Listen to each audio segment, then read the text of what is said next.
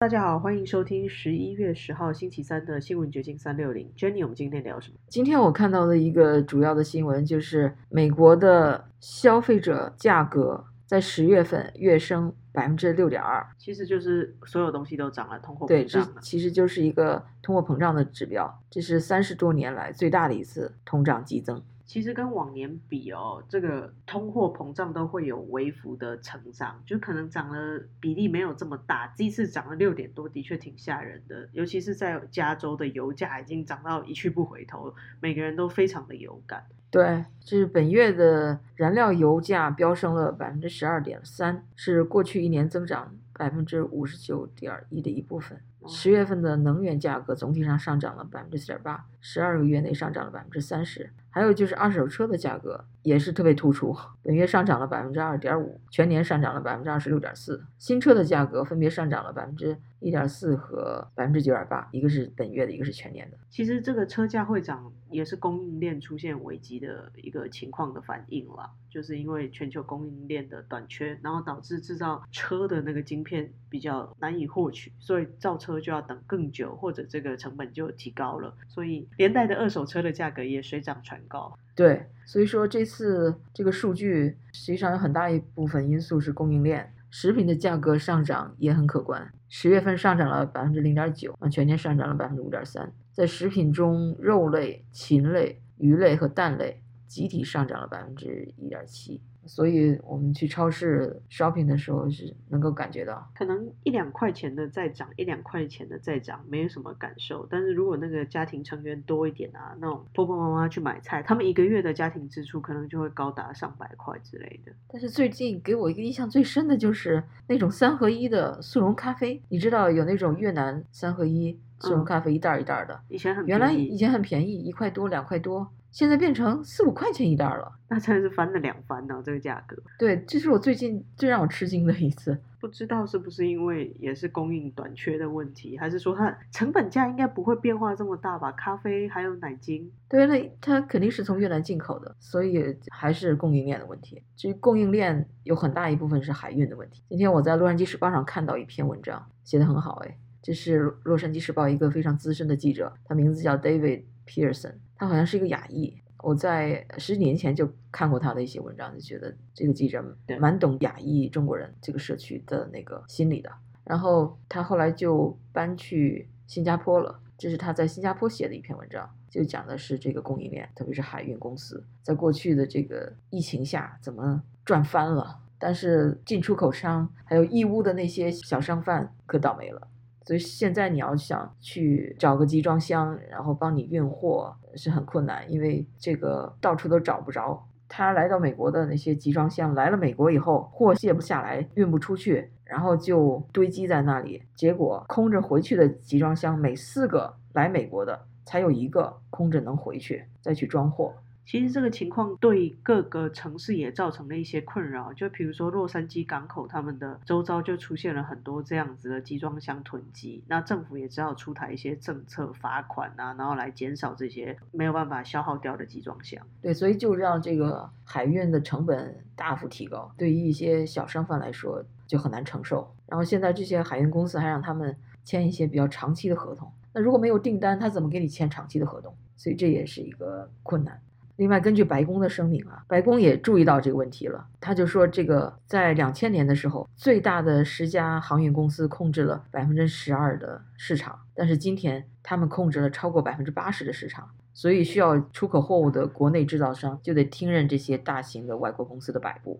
所以，他们是不是有一些措施要整治这些航运公司了呢？拜登政府在七月签署了一项行政令，要鼓励美国联邦海事委员会阻止航运业对美国出口商的货物装卸时间收取高昂的费用。还有批评者说，这个行业的综合实力和政府监管的缺失造成了一些盲点，使航运公司能够放慢其昂贵的转型，不再使用喷硫的船用燃料。哦，就是说现在它使用那种喷硫的船业船用燃料，这个硫就是硫磺那个，比较污染环境吧。呃，对那个改善海员的工作条件好像也不是很在意。数十万人因为 COVID-19 就是滞留在船上，这些海员，所以这些都是需要转型的。但是他现在生意这么好，他可能也不着急转型。对，然后美国还有其他十八个国家在礼拜三的时候承诺要遏制航运业所谓的碳排放量，然后在峰会里面提出希望使用更多清洁的能源，然后创造零排放的航道。他可能是趁这个机会，就是又要用这个环境 global warming 这些借口要管制这个行业了，看看这个行业能做出什么样的反应吧。的确啊，因为真的是在疫情期间，这个航运业是真正的得益者，在这个期间他们大量的利润。但是我们现在商店里买的东西，从小到一个呃钥匙链儿，大到大到电冰箱，很多都是需要进口的，所以它就会影响我们消费者。的钱包是啊，就像洛杉矶最近的房价也一直在涨，然后建筑业各种维修的装潢，他们都说原物料不断的在涨，就是木材还有各种零件，可能很多是来自于中国或者是其他亚洲国家，就是因为运输的原因都增加了非常多成本，所以房子也变贵。对，所以有一个海事研究咨询公司德鲁里 （Drury） 估计。到二零二一年底，集装箱航运公司的净利润将达到一千亿美元，是三月份预测的三倍，使这些公司与苹果等科技巨头企业处于同一水平。他们并不像那些大科技公司那么时尚，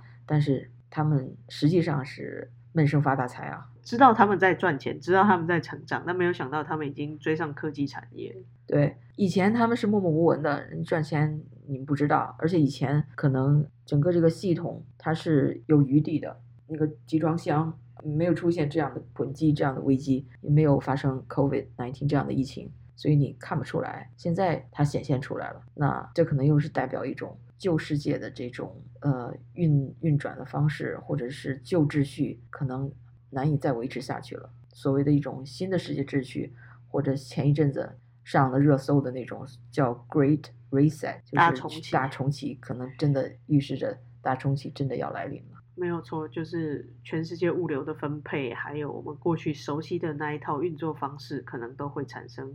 翻天覆地的变化。这个疫情让很多事情都在发生改变。我还有一个事情不是疫情引起的，而是它就是到期了，那就是 EB 五那种投资移民 Regional Center 区域中心。这个 program 应该是在今年的六月三十号到期，不过因为某一些原因好像没有及时公布，所以最近在网页上，就是官方的网页上，移民局又再次的强调，告诉大家说，这个区域投资已经结束了，大家不要再上当，或者是说想要往这方面去做移民的考虑。因为它这个计划已经失效了，现在国会又没有及时的 renew 这个 program，所以你现在就先暂停吧。你要申请的话，其实这个区域投资移民是很多中国人来美国的最便利的方法。这个就是大家熟知的，我花五十万美金，我就可以买绿卡，就是全家人都有办法移民过来。区域投资他们选的城市会是在失业率比较高的，然后超过两万人口以上的城市。